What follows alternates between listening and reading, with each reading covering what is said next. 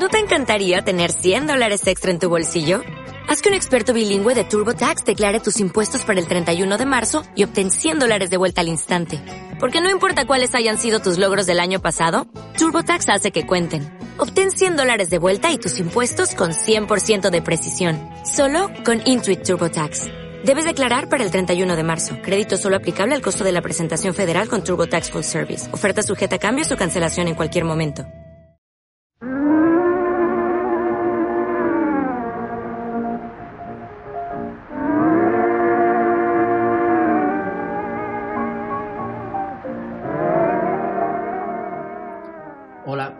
Me llamo Rubén García y soy el hijo de la Mari. Hoy me voy a reunir con Patricia Orrillo. Patricia es experta en comunicación y redes sociales y participa en la organización de diversos proyectos colaborativos en muchos ámbitos. Ha colaborado en público, en Cuarto Poder, en La Marea, entre otros muchos medios. Y, sin embargo, si podemos destacar algunos de los proyectos en los que participa a nivel social y cultural, es el de Wikisfera, desde Medialab Prado, desde, que coordina desde 2015. Si no la conocéis, os recomiendo que echéis un vistazo a su charla TED, que se denomina Nadie hablará de nosotras si no estamos en Wikipedia, en la que intenta dar respuesta a la pregunta de por qué no hay más biografías de mujeres en la Wikipedia. Y de hecho ofrece una respuesta colaborativa para revertir esta situación. Sobre todo esto y sobre cómo está viviendo esta situación de confinamiento y demás, le quiero preguntar, así que la voy a llamar y le voy a enseñar esta canción.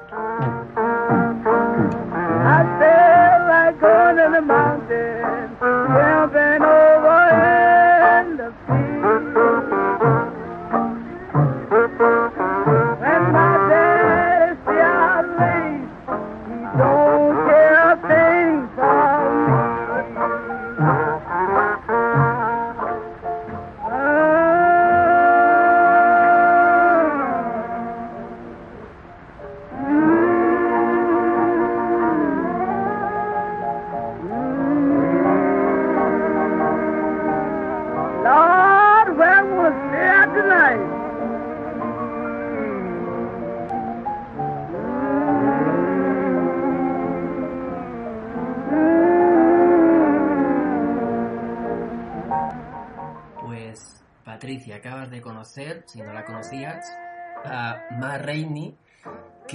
es considerada como la madre del blues, que quizás de las em, de las grabaciones, esta es del 1928, de las grabaciones más antiguas que hay, y se le atribuye que fue de las pioneras del blues clásico, tocando con piano, orquesta de jazz. También fue mentora de la conocida como emperatriz del blues, Bessie Smith, y esta mujer llegó a grabar con Louis Armstrong, grabó varios, hizo varias grabaciones y fíjate la fecha en la que estamos hablando. Y me llama la atención porque a mí me gusta mucho el blues, me gusta mucho el jazz y es cierto que se conocen más a, a cantantes, compositores y músicos de jazz que no a las mujeres. Y sin embargo, hay pioneras en el mundo del jazz y del blues como, como esta mujer, que a lo mejor no es tan conocida como sus compañeros, pero no es nada más y nada menos que la, la pionera, de las primeras que tenemos una grabación de estas características. Y te digo que me llama la atención porque yo para buscar información pues eh, eh, me he metido en Wikipedia y ahí es donde he podido ver el perfil que, que tiene. Eh, ¿Qué te parece? De no sé si la conocías. Pues no, la verdad, y me gusta mucho el, el jazz, el blues también. Y lo que estaba en realidad pensando es, esto es para ponerlo luego por la noche, poner un vinito, es como que es un tipo de música que a mí me, me- me acompaña con, con la noche y con, con- también con la escritura, ¿no? que, que me gusta hacerlo con, con jazz. Y, y yo a ella no la conocía y de hecho lo primero que pensaba es, voy a buscar, parado, voy a buscar a ver si está en Wikipedia o no está, o si está en inglés y no está en español, que puede ser también.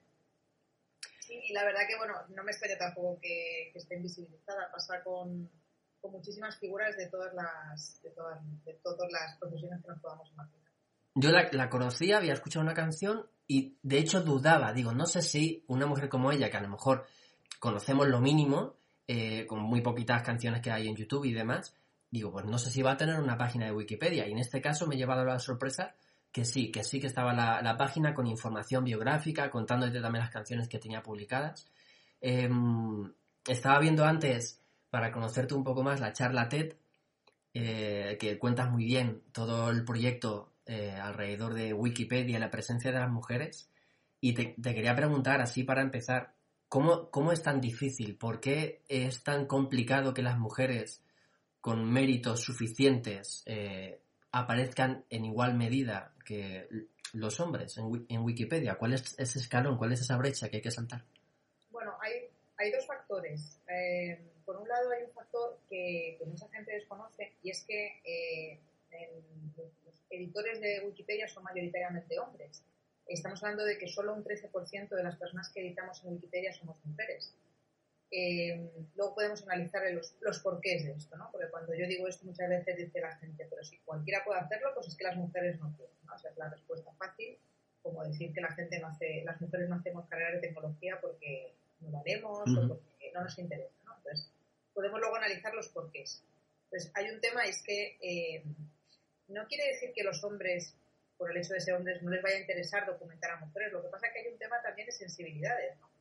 Pues bueno, y lógicamente, si no tienes la, ni, siquiera, si tu, digamos, tu educación ha estado regida siempre por la visibilidad de hombres, pues mmm, de una forma, vamos, todos, hombres y mujeres, estamos cortados por ese patrón. Entonces, nuestra capacidad para analizar la invisibilidad de las mujeres está mermado porque nunca nos hemos planteado que hubiera invisibilidad de nada. Hasta, hasta muy recientemente, realmente mmm, no hemos sido y todavía mucha gente no lo es, ¿eh? conscientes de que existen sesgos y que existen estas invisibilizaciones que, a veces no tienen, yo nunca he pensado que es un maléfico de hombres que no quieren, es una cuestión cultural, es decir, hay una presencia de hombres en el espacio público y no lo hay en, mujeres a nivel histórico. Pues el primer factor, en el caso de Wikipedia, viene dado por eh, la falta de editoras, que yo creo que sí que contribuye el que existan más editoras a que haya una representación de biografías de mujeres.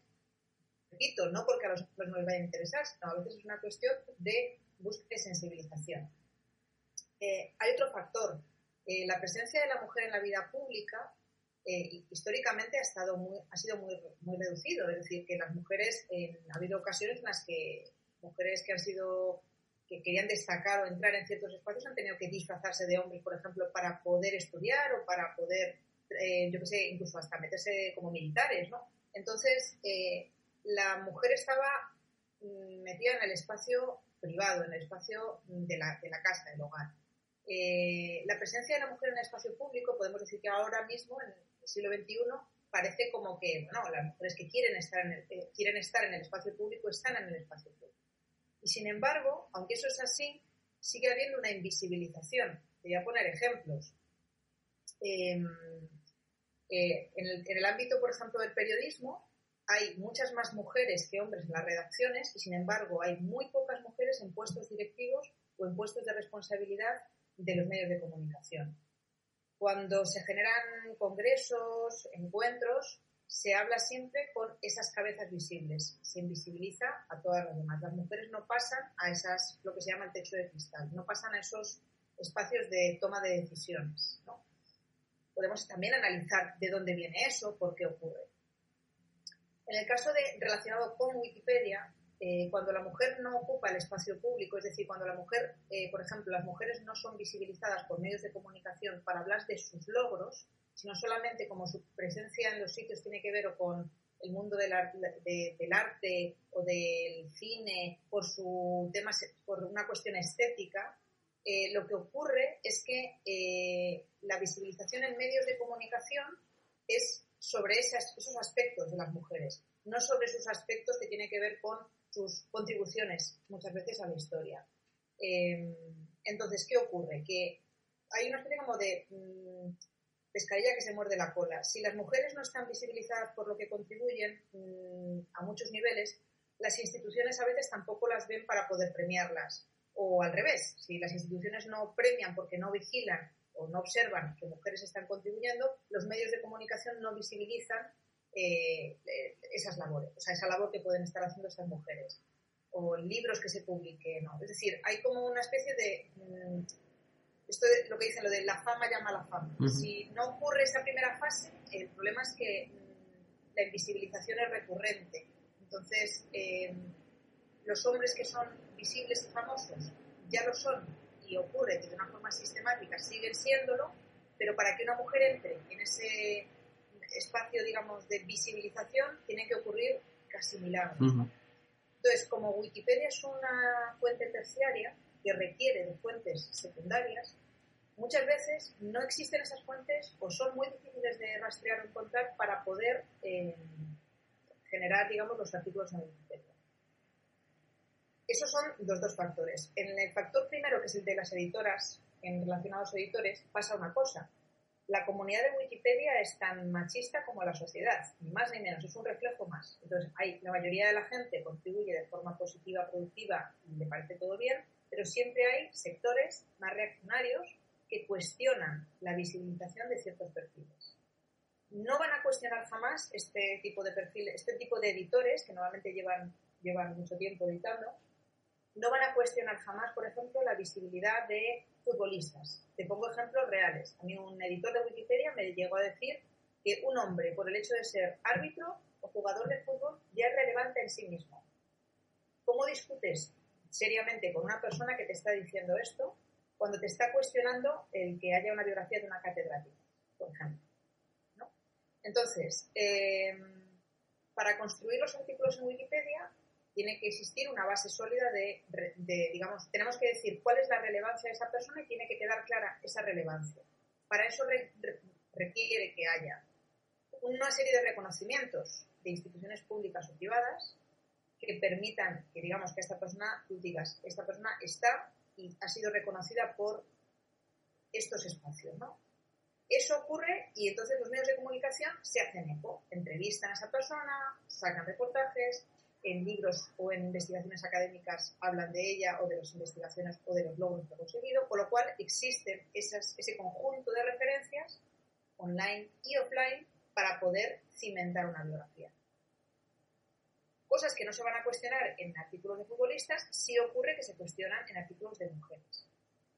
Si quieres también podemos hablar de ejemplos, ejemplos de cómo eh, eh, personas a las que yo, digamos, con las que yo he, a lo mejor no les he hecho yo la biografía, pero a lo mejor sí que he contribuido con esa biografía, si las tengo en vigilancia, cuestionan de forma recurrente la relevancia de esa persona.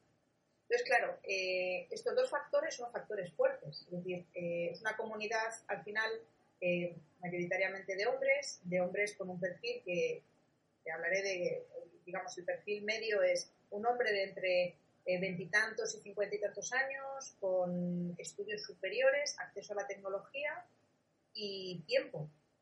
Y este factor, que es un factor súper importante, tiene mucha relación con la falta de editores, el tiempo. Los hombres, o sea, los hombres, cuando tú editas en Wikipedia, tú, tienes, es una labor voluntaria, entonces necesitas tiempo, tiempo libre. Ese tiempo, mm, muchas mujeres no lo tienen. No lo tienen porque sigue habiendo un reparto desigual en las tareas domésticas y eso es una realidad. Aunque cada vez está mejor, todavía falta mucho. Y como esto viene muy de lejos, no lo, digamos que no, no, no cambian las cosas de un día para otro, requiere de un proceso más largo. Y luego pasa una cosa, em, que yo lo, digo muchas veces, em, los hombres, al menos todos los hombres de mi generación, yo tengo 43 años, todos los hombres de mi generación con los que yo he convivido, digamos, desde que era pequeña, eh, han tenido acceso a ordenadores y han jugado con los ordenadores. Yo también. Pero yo he descubierto, siendo más mayor, que muy pocas mujeres han jugado, han utilizado el ordenador como una herramienta lúdica, sino que para ellas ha sido siempre una herramienta laboral. ¿vale? O, o sea, para los estudios, para el trabajo, pero no como una herramienta lúdica. Y Wikipedia para que, o sea, digamos, para que a ti te enganche editar en Wikipedia, tienes que disfrutar de ello, no puede ser una cosa meramente obligatoria porque es una cosa voluntaria, entonces como es un tiempo libre que tú dedicas ahí, si tú no te diviertes, si tú no juegas con la herramienta, si tú tienes miedo a la herramienta porque al final hay una, cosa de desconocimiento y seguridad, seré yo al, soy, ¿quién soy yo, no? Para ponerme aquí a contribuir, si me equivoco, este tipo de cosas las hay en hombres y mujeres, pero yo las he dado en las formaciones que doy mucho más a mujeres que a hombres. Entonces, claro, esto empieza muy pronto. Si tú utilizas la herramienta como una herramienta más, a la que no tienes que tenerle ningún miedo, pues al final una cosa como Wikipedia puede, puede encajar contigo, te puede gustar porque te gusta buscar información, te gusta documentar, te gusta escribir, ¿vale? Tiene unas características propias, no son vídeos. Hay muchas mujeres a las que le gusta buscar información, leer y escribir, y sin embargo hay muchos más hombres que mujeres. Hay que preguntarse los porqués. Y yo creo que es interesante analizar los porqués. Tampoco hay una respuesta, no hay una respuesta nunca única, siempre hay muchos factores que contribuyen a, que esto ocurra. Entonces, bueno, pues hay que intentar que eso se revierta de alguna manera. ¿Cuándo te das cuenta de esta brecha? ¿En qué momento, no, sé, o de qué manera, en qué situación, eh, como usuaria entiendo, en primer lugar de Wikipedia, tiene que haber un momento en el que esto te, salta eh, la alarma dices, los dos elementos que has señalado, primero, quien produce ese contenido en Wikipedia es más mayoritariamente masculino y además genera perfiles de personajes masculinos. ¿Cómo llega a ti, digamos, esa, esa noción o esa urgencia de aquí hay que hacer algo, hay que revertir esta situación? Pues mira, esto en realidad me llegó aproximadamente hace cinco años, bueno, algo más de cinco años, seis años posiblemente ya, que eh, yo, soy editora de Wikipedia desde hace 12. Eh, y hace seis años, lo que pasa es que no era, al principio no era tan activa, que decir, yo me hice la cuenta, hice alguna cosa, aprendí y tal, pero vamos, que realmente mi, mi hace seis es cuando realmente yo me puse como mucho más eh, en firme a, contribuir. Entonces, hace seis años aproximadamente, yo leí un estudio que acababa de sacar la Fundación Wikimedia, que es la fundación eh, sin ánimo de lucro que está detrás de Wikipedia. Eh, hay más, proyectos y Wikipedia es uno, pero la función, digamos, que mm, respalda eh, en cuanto a servidores, etcétera, etcétera, lo que es la, toda la, estructura de proyectos, no solamente Wikipedia, sino está Wikidata, Wikimedia Commons, bueno, hay un montón de proyectos asociados. También interesante, te digo, para, si también nos interesa algo, por ahí.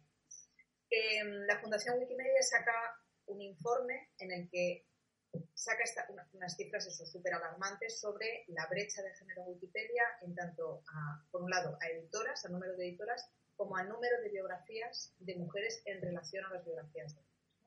Entonces, es ahí cuando yo caigo, bueno, caigo un poco en esa situación. Yo iba contribuyendo, tampoco yo tenía hace seis años ni la toma de conciencia sobre eh, brechas de género, ni tenía, o sea, es decir, tenía conciencia sobre ciertas cosas, pero no, no, era algo tan claro, ni yo estaba buscando eso, ni nada por el estilo. Fue leer eso, empezar a darme cuenta de una serie de problemáticas, abrir mi grupo para analizar esas problemáticas y entonces empezar a ver qué es lo que estaba pasando en la comunidad de Wikipedia, eh, cómo se cuestionaban ciertos artículos, es decir, empecé, empecé a ver esos problemas un poco en el, en el uso y en el día a día.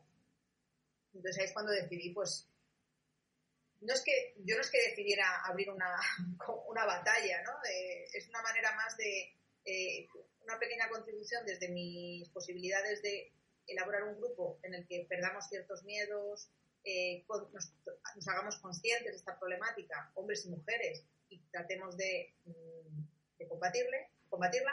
Luego también, digamos que más adelante me he dado cuenta de no solo la brecha de género está en Wikipedia, porque como te decía antes, pues igual que Wikipedia es machista, Wikipedia también es eh, una, una perspectiva súper sesgada en cuanto a la narración de la historia. Es decir, al final la visión occidental está por delante de otras. Eh, yo estaba, el año pasado estuve en un proyecto en Ecuador y ahí me daba cuenta de qué sesgos tan brutales puede tener Wikipedia en relación a cómo se gestiona eh, la propia generación de contenido. Es decir, nosotros somos, como Occidente y europeos, muy academicistas, pero ¿qué pasa con las culturas que, son de tradición oral, que no tienen a lo mejor, eh, yo qué sé, espacios de documentación física o si está, a lo mejor no está escaneado, o sea, es decir, ¿qué, hacemos con toda esa gente? ¿Nos olvidamos de ella? Es decir, no existe o no, ni siquiera les ayudamos a que generen espacios para poder hacer su, pues, su propia documentación de la historia, ¿no? Entonces, quiero decir que la brecha de género es uno de los problemas, es un problema muy grave que hay en, Wikipedia, pero no es el único, desde luego. hay muchos, muchos sesgos y, digamos, se puede sacar muchas críticas que se pueden hacer a la propia herramienta. Aún así, creo que es una herramienta fantástica y una herramienta que nos permite por primera vez en la historia a, la sociedad civil hacer una narración digamos, documentar una narración de la historia de forma colectiva. Es decir, que, es ver la historia de otra forma, eh, que no haya un consejo editorial como lo podía haber en las enciclopedias tradicionales, que, digamos, que exista eh, otra manera de entender la historia como proceso y no tanto como imagen fija, ¿no? a lo que hemos estado acostumbrados mm, eso, de generación desde luego, pero también las anteriores, es decir, la enciclopedia era la que te daba la información y ahí no había un cuestionamiento. Creo que el cuestionamiento es necesario también en un espacio como Wikipedia, como formato, como normas, como manera de documentar. Es, ahora funciona, a lo mejor Wikipedia mañana deja de hacerlo. A mí me parece que si evoluciona otra cosa, desde luego esto es un experimento muy interesante y un experimento ya exitoso. Que luego muta, pues que mute. Quiero decir que a lo mejor hay que hacer una cosa más audiovisual y no es tanto texto, yo qué sé, pues habrá que ver de qué manera integrar eh, tema visual con, otras, otras partes o porque, digo, que haya entradas que, se puedan, que puedan ser solamente sonoras porque hay culturas orales y no tienen documentos, yo qué sé, no lo sé, pero que habrá que integrar otras formas también de documentar, de narrar, de, de, otras culturas, pues también. a, mí me fascina porque Em, de un tiempo a esta parte, pues eh, yo creo que lo comentabas en alguno de, tus vídeos y, trabajos, eh, de pequeños hacíamos los trabajos en el colegio tirando de enciclopedia, la enciclopedia que tuviésemos en casa o la que tuviésemos acceso en una biblioteca, en el colegio y demás. Conforme en nuestra generación, sobre todo, después el acceso a Internet y nos dio una posibilidad inmensa de disponer de programas, información, actualizaciones, y llega Wikipedia que mm, yo creo que cada vez que escribes un nombre, si tiene página Wikipedia, es la primera que te sale. Y tiene el componente también de que em, es accesible. Cualquiera puede eh, ponerse a editar contenido dentro de, esta plataforma. Lo cual tiene unos ingredientes que la convierten en un arma poderosísima, ¿no? De transmitir información, de democratizar de alguna, de alguna manera el conocimiento, salvaguardando la distancia de necesitas un dispositivo con acceso a Internet para, meterte en ello, que no, está siempre, o sea, que está bien contemplar que eso no es universal. Em, sin embargo, fíjate, también pensando en, otro, en redes sociales, en Twitter, ¿no? O en otro tipo de avances tecnológicos que nos han ayudado muchísimo a, mm, no sé, que nos han ofrecido posibilidades que hace unos años eran impensables. Sin embargo, cuando accedemos a ellos, estos avances maravillosos, venimos a reproducir la misma mierda que nos venía ocurriendo en la historia de la humanidad. Como decías, sesgos de género, sesgos de clase, sesgos racistas, sesgos de em, todo tipo, que también, incluso con estas cosas tan maravillosas y tan siglo XXI, seguimos viendo las mismas carencias que antes. Em, es como si hubiese una trampa que no paramos de repetir una y otra vez. Bueno, y al mismo tiempo evolucionamos, es decir, yo creo que se repiten ciertas cosas, pero también van, van mejorando otras. Eh, o sea, a mí me parece que una herramienta, decías esto de lo del acceso a Internet, no tienes que tener un dispositivo y un, acceso a Internet. Eh, hay una forma en la que se descarga se puede descargar Wikipedia por idiomas eh, entera, eso ya también depende de las capacidades, pero normalmente son por idiomas, eh, para tenerlas en, lugares en los que no conexión a Internet, pero que puedan tener un acceso a todo lo que haya en un momento determinado descargado, se mete en un pincho y eso, digamos, también sirve para llevar esto a otros lugares. Eso no lo sabía, eso está muy bien, claro. Eso está muy bien porque efectivamente sitios que tienen una conexión, que no tienen conexión a internet, pero que sí que tienen ordenadores, aunque sean muy, incluso muy precarios, eh, que es una de las cosas también que tiene buenas, ¿no? Es decir, es un tipo, es un sistema que, que no, no, tiene un, un, gran peso pese a la cantidad de información que, que tiene. Es importante, porque al final es una herramienta abierta, es una herramienta, o sea, creo que hay cosas en las que sí que se ha evolucionado. Es curioso porque la idea de cualquiera puede escribir eh, es vista curiosamente de, como de dos polos. Yo siempre la he defendido como positivo, que cualquiera pueda escribir. Sin embargo, cuando Wikipedia nació y empezó a, empezó a conocerse, la crítica era, ¿cómo te vas a fiar de Wikipedia si la puede escribir cualquiera? El cualquiera como algo despreciativo. Sin embargo, ese cuestionamiento que se hace de algo que puede escribir cualquiera, que me parece totalmente, o sea, que me parece fantástico, ese cuestionamiento tiene que existir, no se hace nunca sobre los medios de comunicación. Es decir, el cuestionamiento, el, cuestionamiento crítico hacia lo que leemos, lo que vemos, lo que escuchamos, eh, el, plano de si lo hace cualquiera mm, es un descarte en primer lugar, ¿no? es como se descarta automáticamente, sin embargo, si es eh, un medio de comunicación, el cuestionamiento es si tú escuchas tu medio de comunicación o lees tu periódico o lees o escuchas tu radio, el cuestionamiento es en parte es curioso. Eh, un país como España, que se basa, muchas de las cosas que, que ocurren tienen que ver con no estamos acostumbrados a elaborarnos una opinión, sino a sumarnos a la opinión que escuchamos del tertuliano de turno. Pero no ahora. Esto viene, o sea, viene de siempre, desde que España entró en la, en la democracia, digamos, eh, los espacios de tertulia, sobre todo en el ámbito, obviamente, radiofónico y televisivo, pero vamos, esto es una cosa que es, curiosísima. Mi padre siempre me decía, eh, estoy de acuerdo con tal, es decir, él no elaboraba su opinión en base a una búsqueda de información o una, forma de, informarse, sino que escuchaba la tertulia y decía, vale, a mí me gusta este señor y lo que opina este señor. Me quedo con esa opinión. Esa es opinión. Esto la gente piensa que es informarse, curiosamente, cuando eso no es informarse. no lo ha sido nunca. Pero no tenemos, no hay una, no tenemos en España históricamente, me refiero desde que desde, digamos, desde la transición, no tenemos medios de comunicación que realmente, eh, o sea, el editorial está muy bien que los editoriales sean como sean. Podemos también analizar esto en términos periodísticos e históricos, pero es verdad que no, no, no, no sabemos, tenemos una saturación de opiniones y nos sumamos a las opiniones de, opinión, de opinadores, pero no somos capaces de elaborar nuestra propia opinión buscando información porque ni siquiera a veces la sabemos distinguir. Porque no nos han educado en eso. Es decir, pues, es como lo de saber de economía. No sabemos de economía porque no nos han educado. Entonces, que se cuestione una herramienta como Wikipedia porque cualquiera puede hacer una intervención y sin embargo que no se cuestione jamás el, o sea, no se cuestione jamás, son absolutos, ¿no?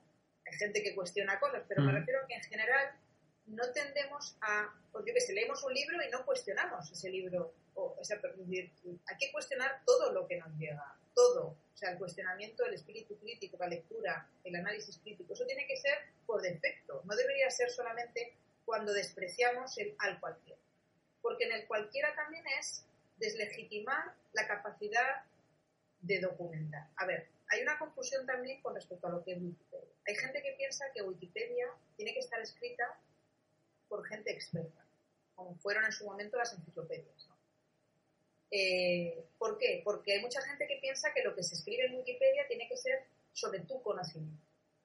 Sin embargo, eh, Wikipedia es un espacio para documentar, no es un espacio para volcar mis conocimientos sobre algo.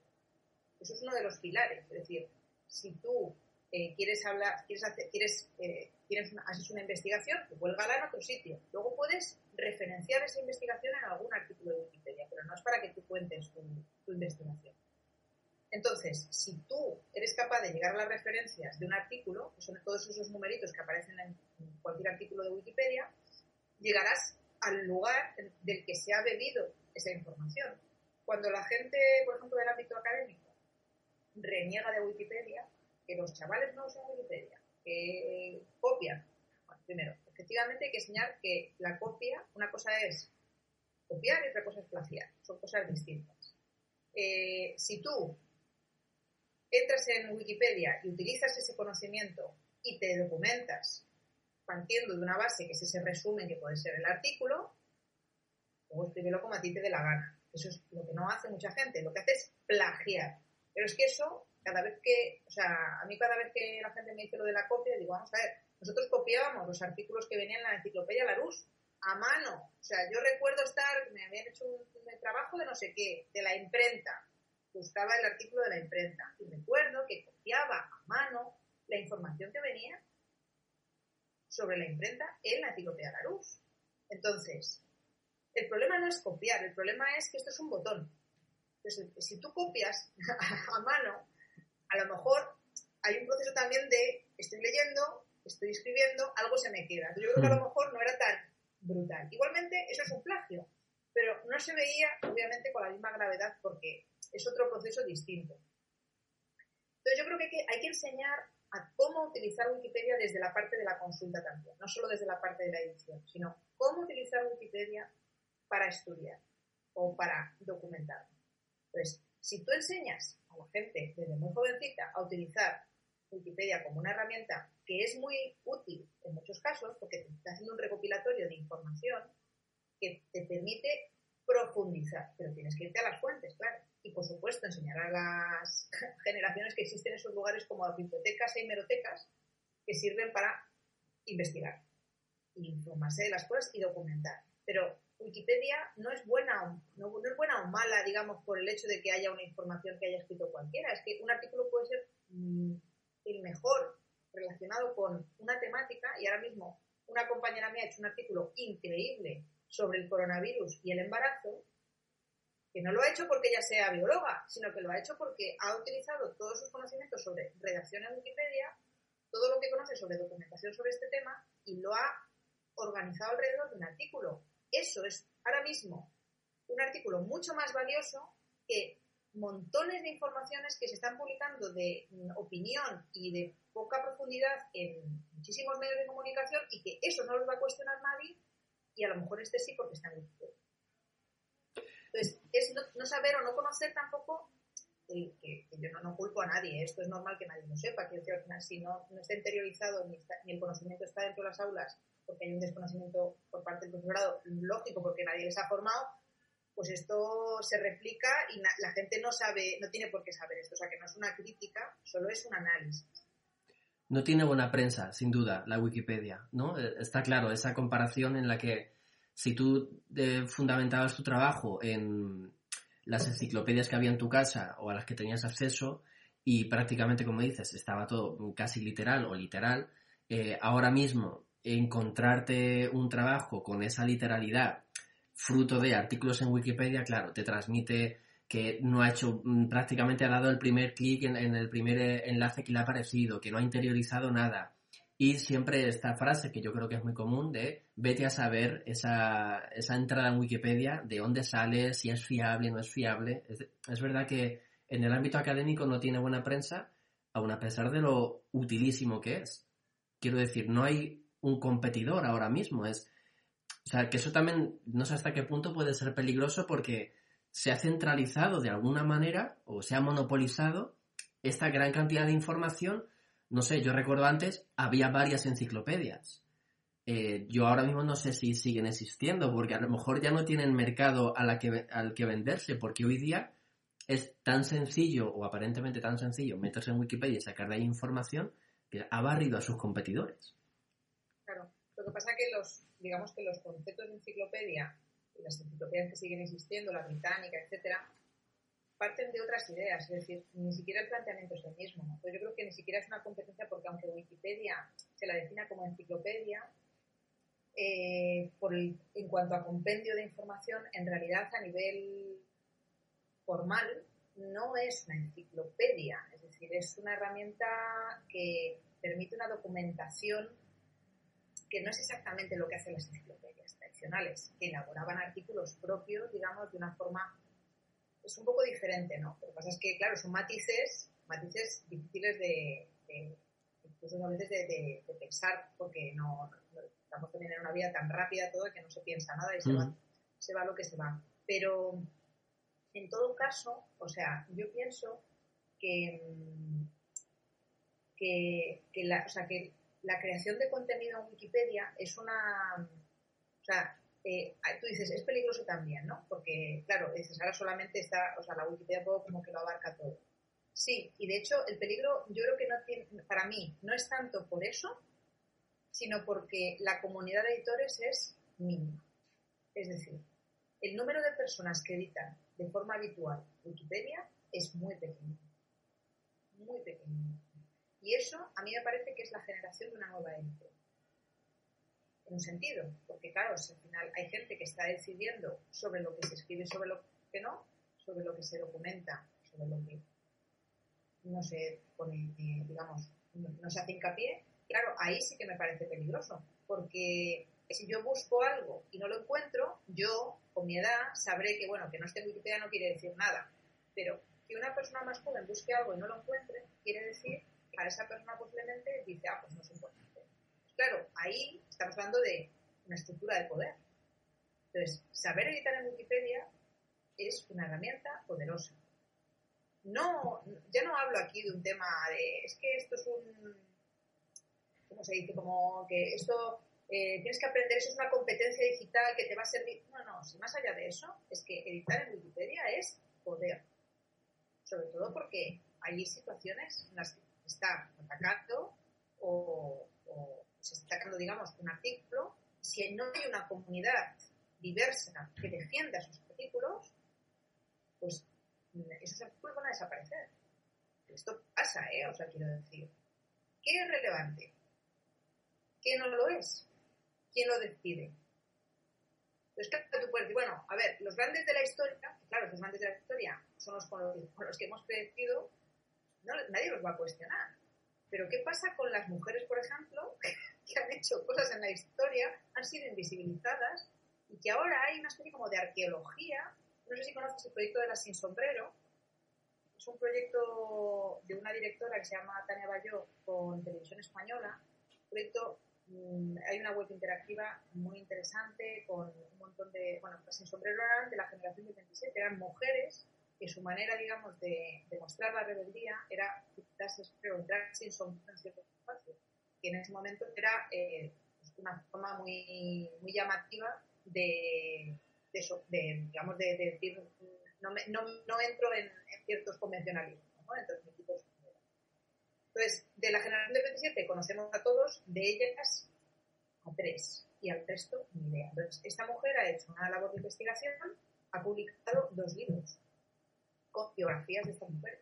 Por supuesto, muchas de ellas no están, ni las hemos estudiado, ni están en Wikipedia, ni están en muchos sitios, porque claro, no, no están. Y luego tenemos esta idea loca de que Wikipedia contiene toda la información. Esto también es muy loco. Que no, o sea, que, hay muchas cosas que están en papel y cosas que si no se documentan digitalmente parece que dejan de existir, pero que existieron, existen en, en la historia. Entonces, claro, a mí lo que me preocupa es que si no tenemos una comunidad amplia, una comunidad diversa, una comunidad consciente de, todos estos sesgos, pues la, el, digamos, el grupo de, editores cada vez se irá, digamos, haciendo más cerrado, porque claro, además Tú entras a editar en Wikipedia, no tienes ni idea, haces algo con tu buena fe sin saber muy bien lo que estás haciendo porque los manuales son imposibles. O sea, yo siempre que he visto a la gente que dice, no, es que me he buscado aquí la información, digo, o sea, yo me, pongo a leer eso y me deprimo porque esto es, tal, tal cantidad de información que no sabes ni por dónde empezar. Entonces, si no te metes al final quien quieres distribuir, haces una contribución con toda tu buena fe y te la borran, pues lo que tú vas a sentir es que frustración fundamentalmente y no vas a entrar en Wikipedia y vas a odiar Wikipedia. O sea, para ti Wikipedia va a desaparecer como herramienta útil a la que en la que quieres contribuir. Yo defiendo también el, digamos, el ampliar la comunidad de una forma presencial, es decir, el ayudar a la gente a romper con esas primeras barreras que existen, porque de verdad, de verdad, que no es tan difícil editar. Lo que pasa que tienes que conocer la mecánica. Es como, es como si tú imagínate que hubieran abierto Facebook y la primera vez que pones algo mm, sin saber muy bien por qué, te lo borran y eso hubiera sido así, que te vas dando como bofetadas y pues si yo estoy intentando hacer algo bueno, ¿no? Estoy intentando...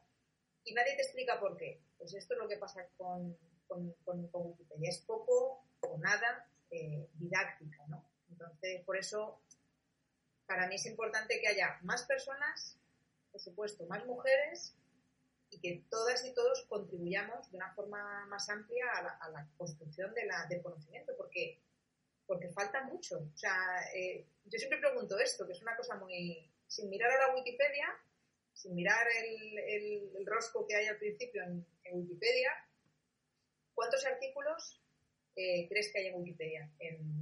vamos, a poner, vamos a ponernos primero con la primera Wikipedia que nació, que fue la de Wikipedia en inglés. ¿Cuántos artículos crees que hay en Wikipedia en inglés? Mm, sería muy difícil darte una cifra. Entradas, ¿no? Eh, de artículos, sí. Millones, entiendo, no sé. ¿Millones? ¿Cuántos? 10 millones, no sé. Por dar una cifra, pero vamos, totalmente... Bueno, Wikipedia en inglés acaba de superar los 6 millones de artículos. ¿Cuántos artículos crees que tiene Wikipedia en español? Pues... Mm, pues voy a decir que prácticamente igual. Acabamos de pasar el millón y medio. ¡Wala! O sea, hay muchísimo, o sea, mucho más, de, o sea, una barbaridad más en inglés. Muchísimo más. Porque hay una cosa también, mira, eh, eh, mayoritariamente, a ver, las contribuciones en inglés no solamente provienen obviamente de Inglaterra y Estados Unidos, igual que las de español, no vienen de España, vienen de España y de todos los países de Latinoamérica de lengua hispana. Pero en Estados Unidos, aunque tengan toda esta, eh, digamos, este sistema liberal y en el ámbito universitario sea tan monstruoso y prohibitivo. Luego es curioso porque tienen una idea muy clara sobre la cultura accesible para todo el mundo.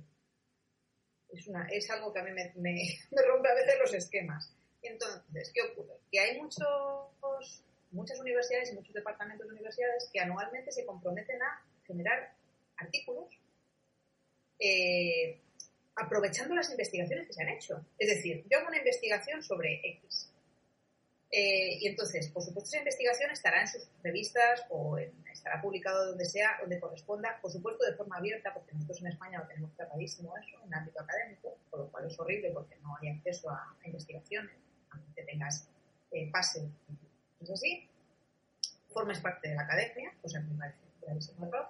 Y, mm, y, allí, en cambio, pues tú dices, tú haces tu investigación, pero luego utilizas ese, ese, ese curso que has hecho, que no te cuesta nada, hacer un pequeño artículo en el las referencias que ya tienes localizadas sobre la información, un artículo muy sencillo con esa información y eso, digamos, está contribuyendo al conocimiento y al conocimiento universal.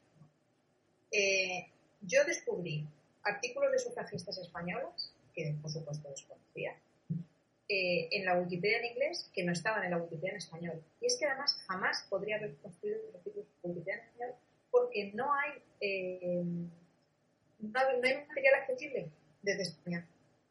No tenemos, o sea, tendría, a ver, sí, si yo me hago una investigación a lo mejor, me voy a la Biblioteca Nacional y empiezo a buscar eh, nombres de sufragistas españolas, empiezo a hacer una investigación, claro, efectivamente, de una forma mm, como investigadora, pero no existe, digamos, eh, existe una facilidad para encontrar ciertas, ciertas cosas y a mí eso me dejó muy sorprendida posiblemente porque la persona o personas que publicaron ese artículo pues, habían hecho eh, estudios de género, eh, pues eso, sufragistas del mundo, y una le tocó sufragistas españolas y tenía la documentación y pudo hacer el artículo. Un artículo súper bien documentado y alucinante. Entonces, claro, este tipo de cosas, lo que ahora los digamos, hay una, un trabajo muy fuerte de traducciones, pero está muy bien en algunas ocasiones pero, por ejemplo, hay artículos de ciencia y tecnología que no están en la Wikipedia en español y que en realidad, aunque es verdad que hay en la Wikipedia en inglés, sería importante no solo aprovechar lo que ya se han hecho en inglés, sino utilizar investigaciones e información de España en este caso, porque nosotros vivimos aquí. Entonces digo, Jolín, hay investigadores que están haciendo cosas. ¿Cómo es posible que, que no podamos utilizar todo eso y hacer artículos aquí sobre estas temáticas? Ya no solamente te hablo de biografías, o sea, te hablo de todo, de conceptos, de, hechos históricos, de obras, de, todo. Es que de verdad que, hay una carencia de muchísimas cosas. Y claro, si desde la, academia no se, no, se piensa en esto, pues claro, la, la generación de contenido al final recae sobre los voluntarios, que yo hace, cuando hice la charla TED precisamente, hice la búsqueda de cuántos editores había en la Wikipedia en español. Y a ver, editores no se refiere a personas que saben crear una cuenta. Editores, o sea, para considerar a una persona editora tienes que tener una duración, o sea, tienes que haberte creado la cuenta, tiene que haber pasado X, son eh, 15 días o 100 días, tienes que haber hecho una serie de contribuciones mínimas, es decir, y que haya unas contribuciones que se puedan contabilizar a través del tiempo, si no, no se te contabiliza, digamos, como editor o editora. Entonces está, creo que era, si no me equivoco, 4.500 editores, que es, eh, o sea, creo que era 8 editores por cada millón hispanohablantes. O sea, algo, o sea, es, es minúsculo, es que somos muy pocas personas, muy pocas. Entonces, claro, al final eso es un problema, porque, porque nos, nos falta, además eso, falta, faltaría tiempo para que solamente esas personas más que contribuyen, no hay tiempo material para, para hacer todo lo que hay que hacer de, documentación. Pues es súper importante involucrar a cuanta más gente mejor, pero yo desde luego soy súper partidaria de involucrar a alumnado de, de, todo, o sea, no solamente a universitario, ¿eh? también más pequeños, eh, y que si tú tienes que hacer un trabajo para una asignatura, que ese trabajo luego tú puedas trasladar toda esa investigación que tú has hecho con una serie de normas que son diferentes, que no se trata de copiar tu investigación y copiarla en, dejarla en Wikipedia, pero aprovechar el que tú has investigado y hacer, mejorar un artículo que exista en Wikipedia. Es una forma también de encontrar una utilidad, de que la, de que la gente más joven vea cómo eso que se investiga tiene luego una visión pública. O sea, que eso lo va, a, lo va a compartir y lo va a ver cualquier persona del mundo. Eso es importante también. Es decir, que tú dices, convertámonos en investigadoras e investigadores desde pequeño. Y no solamente en sectores pasivos de lo que nos ofrece una herramienta, sea cual sea, o un medio de comunicación, sino que como verlo desde una perspectiva distinta es, no, vamos a ser nosotros los que investiguemos, vamos a hacer un trabajo y no solamente es un trabajo porque ah, el profesor y lo deja en el cajón, bueno, pues ¿cómo se puede pasar del cajón a la visibilidad pública? Primero, documentando cosas que no están documentadas que requieran investigación. Y ahí, montones, montones. Lo que es que a veces, claro, yo entiendo también que desde el ámbito educativo es complicado porque requiere un conocimiento que no es, desde luego no es masivo, eh, y, que gente se forme para poder formar alumnado. Es decir, esto no es, no se hace en dos días, pero yo sí que creo de verdad que los experimentos que se han hecho en universidades, yo tengo alguna amiga que lo ha hecho, eh, aquí en España se han hecho en varios sitios mm, y vamos, fuera en Argentina, por ejemplo, Wikimedia Argentina hace muchísimo trabajo con, colegios y con, o sea, y con universidades. Y los experimentos salen, o sea, salen súper bien. Pero claro, esto hay que introducirlo de una forma masiva, no, hacer un día ah, lo, que se llaman editatonas, que son maratones de edición para crear, por ejemplo, biografías de mujeres, un tema o lo que sea, eso está muy bien para visibilizar una problemática, para que gente que no ha tocado nunca la herramienta venga y por primera vez publique en Wikipedia, que eso es súper importante también, sentimiento de puedo hacerlo, más útil que 200 talleres, em, pero eso no es suficiente. O sea, hace falta que haya una masa crítica de personas que editen de forma continuada en Wikipedia y que editen contenido nuevo, que mejoren artículos que están muy empobrecidos. Y, eso solamente se puede hacer desde el ámbito académico. Es que no, o sea, no es que solamente, pero es, desde luego es el primer lugar en el que habría que a meterse. Te quería hacer una última pregunta, em, aterrizando más en lo personal haciendo gala de esto de lo personal es político y además eh, hablando con todas las cosas que me has ido diciendo de puede publicar cualquiera, cualquiera puede editar, pero no cualquiera se lo puede permitir. Hay que disponer de ese conocimiento, de ese tiempo, de ese dispositivo, de esa información, de esa documentación. Y te quería preguntar a ti, entiendo que eh, Wikipedia no te tiene contratada, no te tiene en plantilla eh, y te paga todos los meses para que generes contenido. Entonces, ¿cómo, cómo haces en, tu caso particular? Eh, ¿Participas en la edición de contenido y cómo subsistes? Quiero decir, ¿cómo haces para poder tener tiempo para participar en Wikipedia siendo esto que no es una fuente de ingresos para ti? A ver, no, claro, eh, la, edición nunca puede ser pagada, nunca puede ser retribuida, la edición siempre es voluntaria. Yo, eh, por un lado, hago otras cosas aparte de, editar en Wikipedia, eh, que tiene que ver con comunicación, redes sociales, con el mundo de la radio, talleres formativos de diferentes cosas. Y luego, vinculado con Wikipedia, yo lo que, lo que ofrezco, digamos, son talleres, charlas eh, o actividades que yo, digamos, coordino y que esas son las que son remuneradas Entiendo. porque me las remunera la empresa que sea, Sí, que sea sí. la institución o lo que sea, pero no, claro, Wikipedia no... O sea, de hecho, eso sí que es un tema porque uno de los puntos eh, centrales de Wikipedia, o la, la búsqueda que, que Wikipedia tiene a nivel conceptual es la de la neutralidad. La neutralidad, que también es un concepto muy interesante de analizar. Eh, si tú estás implicado, tienes un, digamos, un sueldo, tu forma de, digamos, de contribuir, evidentemente, no va a ser el mismo que si tú lo haces de la forma altruista. Es decir, yo no consigo ningún tipo de rédito por publicar lo que publico. Lo hago porque me gusta, porque me interesa, y ya está, ¿no? No hay, no hay otro, porque me gusta, me gusta y me lo paso bien, pero no hay otro motivo. Y de hecho está muy perseguido. Hay gente que ha intentado hacer negocio de esto, claro, vendiéndole la moto a lugares para posicionarse. Eh, yo te hago la página, me pagas tanto y así tu artículo de Wikipedia va a estar posicionado en las búsquedas de Google. Claro, y hay cosas que se, cuando se descubren, obviamente, se eliminan esos artículos. Es decir, ahí ha habido algún caso, tampoco que sea una cosa tan. O sea, te digo una cosa, cuando tú entras y eres editor habitual, también te crees esta filosofía. O sea, no te digo que al 100%, pero hombre, eh, si crees en el altruismo, o sea, contribuir de forma altruista a un proyecto como estos, de este tipo, no te lo saltas así, así. Eso otro es una cosa muy orientada que también, no digo que no haya gente que sea del mal y que haga, pero siempre pienso que también igual que en la sociedad hay más gente buena que más gente. Es decir, es que al final el equilibrio creo que está ahí, es decir, que hay más gente que contribuye en positivo. Por ejemplo, lo de los vandalismos, es una cosa que se ay, pero es que a veces, sí, sí, claro, hay vandalismo. Pero de verdad, la gente que contribuye en positivo es mucho mayor que la que contribuye haciendo vandalismos, que los hay, ¿eh? Los hay. Pero vamos, que, que, que si, si, no, o sea, Wikipedia yo creo que en el papel no, o sea, si tú hicieras un, no existiera Wikipedia, tú debe como sea una enciclopedia, una enciclopedia que forma, la gente puede escribir, que es orgánica, que no hay un equipo directivo, que no sé qué, eso no funciona. En el papel no lo aguanta y sin embargo en la realidad funciona.